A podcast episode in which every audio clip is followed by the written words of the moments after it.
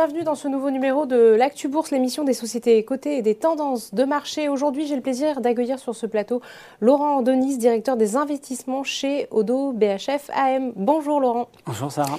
Laurent, vous êtes venu il y a quelques semaines sur ce plateau pour nous donner un, panorama des grandes tendances des marchés pour les semaines à venir. Vous vous étiez montré assez optimiste, indiquant que la plupart des indicateurs étaient au vert, ce qui s'est avéré vrai, il faut le noter, mais tout s'est gâté en novembre avec l'apparition de ce nouveau variant, variant qui a provoqué un mouvement de correction. Finalement, après un trou d'air, le CAC 40 a rebondi et évolue autour des 7000 points. Toutefois, faut-il considérer que l'apparition de nouveaux variants reste la principale épée de Damoclès au-dessus des marchés Principale épée de Damoclès, je ne dirais pas ça. Un, problématique, oui. Pourquoi? Parce que bien évidemment, on ne connaît pas encore tout à fait les, conséquences hein, de ce variant Omicron, et notamment en termes de fatalité, de mortalité. On a une bonne idée maintenant de la propagation, et c'est effectivement ce qui a un peu inquiété les marchés. Pourquoi? Puisque la base statistique des personnes euh, qui euh, sont touchées, en fait, euh, est le véritable problème.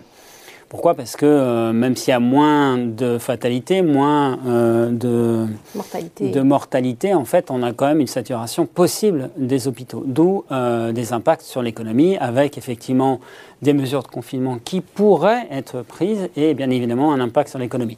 Donc c'est ça qui a inquiété les marchés. Euh, j'ai envie de dire, on a des nouvelles plutôt rassurantes, hein, notamment euh, la double dose de, Pfizer hein, qui serait efficace à 70%. C'est ce qui a été. Euh, la triple dose de. Euh, je crois que c'est la double dose hein, euh, qui est à 70% et le booster qui pourrait encore améliorer. Mais je crois que c'est la double dose qui est sortie ce matin, si mes sources sont correctes. Mais encore une fois, je ne suis pas médecin, donc peut-être, euh, mais je, crois que c'est quand même la double dose. Donc ça, c'est plutôt une bonne nouvelle. pour autant, ça, reste hein, un vrai problème puisque effectivement, on pourrait avoir une altération de la croissance et qui dit altération de la croissance, bah, révision un peu nos, notre allocation et nos objectifs de performance gardons euh, un petit peu de sang-froid euh, et ne paniquons pas par rapport à un événement qui, quand même, et c'est important de le dire, est de moins en moins impactant sur l'économie. C'est la cinquième vague. Euh, j'ai envie de dire qu'il y a un phénomène d'accoutumance de la part des opérateurs, je dirais globaux, des ménages, des personnes qui se mettent euh, de manière assez rapide en télétravail, qui font qu'aujourd'hui, on a, avec la vaccination, et il faut quand même le dire, euh, ben, un environnement où l'immunité collective, finalement, n'est pas si loin. Et tentons un scénario optimiste, très forte propagation, euh, faible fatalité, et finalement, on se retrouve dans une configuration où la pandémie espagnole a disparu, pourquoi? Parce qu'on avait un variant effectivement extrêmement contagieux, mais finalement euh, très peu mortel, qui a fait disparaître euh, cette pandémie, l'a transformée en endémie. Espérons-le. Donc finalement, c'est une donnée euh, aujourd'hui intégrée par les marchés. C'est une donnée qui commence à être intégrée par les marchés. Effectivement, vous avez évoqué cette, cette chute des marchés. Bon, ben voilà, les marchés ont fait un pas en arrière, ont calmé, ça a calmé un petit peu l'ardeur des investisseurs. Aujourd'hui, on est sur des niveaux de valorisation qui, effectivement, commencent à intégrer ce risque. Laurent, l'autre actualité qui a pu stresser les marchés, ce sont évidemment les déclarations du président de la Fed, Jérôme Powell, sur l'inflation. On avait d'ailleurs parlé ensemble de cette inflation euh, transitoire finalement qui dure. Là, on assiste à un changement de ton ces derniers jours de la part du patron de la Fed. Cette hausse des prix n'est pas seulement provisoire, il va falloir procéder à un inévitable resserrement de la politique monétaire. Alors cette inquiétude des marchés sur la question de l'inflation est-elle excessive ou pas? Non, pour le coup, là c'est le, vrai risque pour 2022. Est-ce qu'on est en face d'une erreur de politique monétaire ou pas? Est-ce que cette inflation, si elle n'est pas transitoire, ne veut pas casser la croissance? Ou au contraire, est-ce que la Fed n'est pas, dans notre jargon, on appelle ça être derrière la courbe, c'est-à-dire en retard par rapport à une inflation qui est en train d'accélérer? Donc on a ce double phénomène, effectivement, qui pourrait provoquer une erreur monétaire. Donc ça, c'est pour le coup, le marché se focalise sur euh, ce paramètre et c'est vraiment important. C'est un des paramètres qui sera les plus importants à observer l'an prochain. On va avoir en fait euh, les anticipations des gouverneurs de la Fed qui vont nous donner ce qu'on appelle les plots, hein, leurs anticipations sur l'évolution des, des, Fed Funds. C'est pas tant le niveau qui est important, mais euh, la trajectoire. Et donc là, on va voir un peu quel est le sentiment euh, de la Fed par rapport à cette inflation. En termes de d'inflation, euh, en fait, y a, on a vu qu'effectivement, elle était moins transitoire, provoquée par ces goulets d'étranglement. On voit que c'est en train de se résorber, mais il y a une problématique, c'est qu'en fait, on a moins d'élasticité de la demande sur les services. Ça veut dire quoi? Euh, Ça veut dire qu'aujourd'hui, en fait, euh, c'est pas parce que vous allez baisser le prix des billets de cinéma ou le prix du billet d'avion que finalement, ça va changer quoi que ce soit. Pourquoi? Parce que vous avez peur de prendre l'avion cette élasticité qui faisait que quand on avait moins de demandes, en fait, on avait des prix qui baissaient, n'est plus d'actualité. Si on a cet Omicron là qui continue, on va toujours avoir des goulets d'étranglement qui vont euh, en fait euh, créer cette inflation sur les biens durables euh, et, et, qui va en fait ne pas avoir d'effet sur les biens de service. Donc on risque d'avoir cette inflation qui perdure. Et ça, c'est vraiment la problématique que va devoir adresser la Banque centrale américaine, mais aussi la BCE. Hein. On est dans une moindre mesure euh, dans, une inflation qui accélère fortement, mais un, petit chiffre, hein. en Allemagne, le gouvernement euh, actuel, hein, la, M. Olaf Scholz, en fait, a décrété une augmentation de 25% du salaire minimal ça, en fait, ça, porte sur 19% de la population. Et donc, en trajectoire, on est sur une inflation qu'on appelle de second tour mhm. euh, d'à peu près 4,7%. Donc, attention, hein, attention justement à, ces anticipations en fait, d'inflation euh, qui pourraient, elles, euh, se mettre en œuvre. On n'en est pas là mais c'est à surveiller. Vigilance, in fine, sur ces fameux effets de second tour. Exactement. Euh, effets de second tour, alors qu'ils sont de deux ordres. Les salaires, on vient d'en parler, mais aussi la perception de l'inflation des ménages. Est-ce qu'effectivement, on, pense qu'il va y avoir l'inflation? Est-ce qu'on accélère, en fait, euh, nos dépenses et, et, donc, en fait, est-ce qu'on crée encore plus de goulettes d'étranglement avec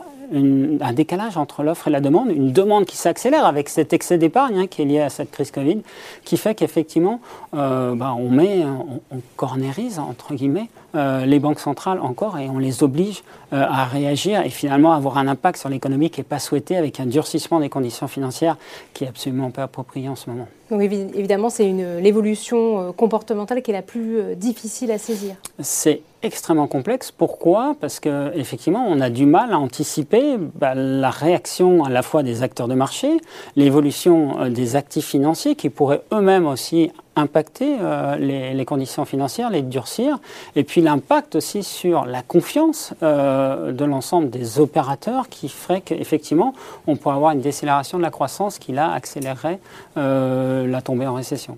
On n'en est pas là. Attention, on est au-dessus du potentiel aussi bien aux États-Unis qu'en Europe. Aux États-Unis, le FMI a déclaré qu'on était trois points au-dessus du potentiel, donc on n'est pas du tout dans une euh, configuration stagflationniste ou euh, euh, voire récessionniste. Attention, hein, pas, pas, de, pas, de mésentente ou de, de mauvaise compréhension de, ce que je dis là. En revanche, il faut quand même surveiller un petit peu la réaction du marché par rapport à ce comportement des banques centrales qui, est vraiment important et la manière de communiquer aussi. Hein. C'était une erreur de communication, je crois que c'est Grosse erreur de, mm. communication, effectivement, sur cette fameuse inflation transitoire. Comment voyez-vous, euh, à votre niveau, évoluer la politique monétaire de, part et d'autre de l'Atlantique dans les mois à venir?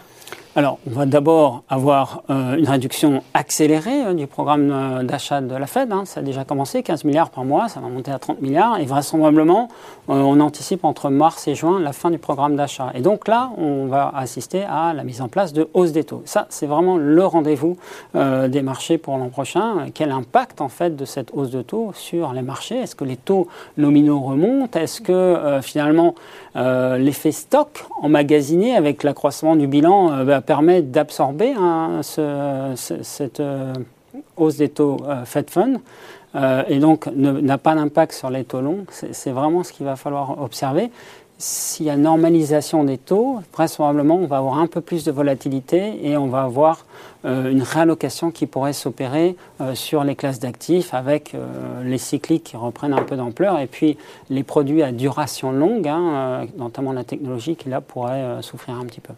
Euh, dans ce contexte finalement euh, de marché qui reste quand même à des niveaux euh, très élevés, on l'a vu en 2021, quelles conséquences et conclusions faut-il tirer pour son allocation d'actifs, Laurent? Je crois qu'il faut rester positif. alors bien évidemment, on a, cette nouvelle hein, du, variant qui, a tempéré les ardeurs, je, l'ai déjà évoqué. Mais on reste dans une configuration, aujourd'hui on, est encore dans une croissance extrêmement vigoureuse. Euh, qui doit favoriser euh, les actifs risqués. Quand je dis actifs risqués, ce sont les actions essentiellement Alors, en zone géographique, j'ai envie de dire que euh, il y a peut-être un, justement un mouvement de rebalancement effectué, euh, peut-être vers l'Europe, et puis dans un second temps les marchés émergents. Mais là, ça sera aussi fonction euh, de l'évolution du dollar. pourquoi? Parce qu'une appréciation du dollar, c'est toujours dommageable aux marchés émergents, parce que les banques centrales, en fait, sont un, peu heurtées avec une, sortie de capitaux contre lesquels elles doivent lutter. Donc, donc on opère une, amorce de, rotation sectorielle. Exactement, euh, cyclique. Les valeurs industrielles, on continue de surpondérer les banques qui, juste un chiffre, hein. la croissance estimée des résultats par les analystes l'an prochain, c'est zéro. Zéro. Euh, ça nous paraît vraiment, vraiment très pessimiste. Il suffit d'une croissance, et c'est vraiment ce qu'on est en train d'observer, plutôt de 10% pour qu'on ait une performance relativement euh, satisfaisante les valeurs industrielles, les valeurs automobiles. Aujourd'hui, on est dans une configuration où les anticipations aussi sont extrêmement euh, euh, faibles, 5-10%. On pense vraiment qu'on va accélérer, avec un mix produit aussi qui euh, permet justement, avec ces goulets d'étranglement, de favoriser la, vente de produits à plus forte marge et donc pas d'impact, en tout cas un impact volume-prix qui est limité. Donc les valeurs industrielles, l'automobile, les banques, mais on garde quand même les valeurs technologiques dans notre portefeuille. Pourquoi? Parce qu'elles sont portées par des croissances de résultats avec cette digitalisation qu'il ne faut toujours pas laisser de, côté. Et ça, c'est donc un, portefeuille un peu balancé, mais on rebalance un peu cyclique et un peu Europe. Même dans un contexte de hausse des taux sur les... En fait, dans un contexte de, hausse des taux, en fait, ça favorise plutôt les valeurs cycliques et industrielles. Pourquoi? Parce qu'elles sont moins impactées étant des actifs à duration plus faible la cyclicité des, résultats en fait a plus d'impact. L'accroissement en fait des bénéfices par action, c'est le facteur euh, en fait qui va créer de la performance, contrairement à c'est un petit peu technique, mais l'actualisation des flux. Si vous diminuez les taux d'intérêt, en fait, ça a un impact beaucoup plus important sur les actifs à longue duration, les télécoms, les utilities, hein, les, collectivités, euh, ou euh, bah, les valeurs technologiques. Et c'est peut-être le risque qu'il y a sur les valeurs technologiques. Donc le maître reste quand même la, diversification. Les actions, attention au taux. Euh, vos portefeuilles obligataires, il est temps, euh, encore une fois, de prendre des profits. C'est pas fini. Euh, et donc, le private equity aussi. on reste dans une perspective de croissance, encore une fois, au-dessus de son potentiel, aussi bien aux États-Unis qu'en Europe. C'est un peu moins le cas sur les marchés émergents. La Chine, s'il y a un risque à évoquer, ça reste le pays qui, là, peut poser problème. Vigilance en termes de croissance En termes, de, croissance, décélération de la croissance voulue, mais décélération de la croissance qui a été accélérée par cette problématique de, immobilière, mhm. avec les faillites en, chaîne des différents acteurs, qui font qu'aujourd'hui, il y a nécessité absolue euh, de réaction euh, des autorités chinoises pour limiter euh, la décélération de la croissance, pour justement maintenir ce pacte social. Et, et surtout, ça a un impact en effet papillon sur la croissance mondiale euh, qu'il va falloir là aussi observer. Donc si on résume, Laurent, euh, on a plusieurs indicateurs à, surveiller dans les mois à venir. On a l'inflation, évidemment. On a... Alors, dans, l'ordre, la croissance. La croissance, c'est clé. C'est vraiment ce qui doit dicter vos allocations. Évidemment, euh, l'inflation, mais surtout la réaction des banques centrales par rapport à l'inflation. Pourquoi? Parce qu'on pourrait avoir cette erreur de politique monétaire et la Chine. La Chine dans une dimension politique plutôt. Donc vigilance, donc euh, merci Laurent. Vigilance, mais il ne faut pas... Il faut pas paniquer, il faut, pas, il faut vraiment garder son calme et regarder quels sont les actifs qui peuvent vous apporter de la performance. Les actions, l'estimation de rendement des actions aujourd'hui, c'est à peu près 6 à 7% comparé au taux qui offre zéro. Voilà, c'est fini. Ok, très bien. Merci Laurent de nous avoir brossé ce scénario. Vous reviendrez, j'imagine, d'ici quelques semaines. Si vous m'invitez, ça sera avec plaisir. Avec plaisir. L'Actu Bourse, c'est fini pour aujourd'hui. Je vous donne rendez-vous très bientôt pour un nouvel épisode.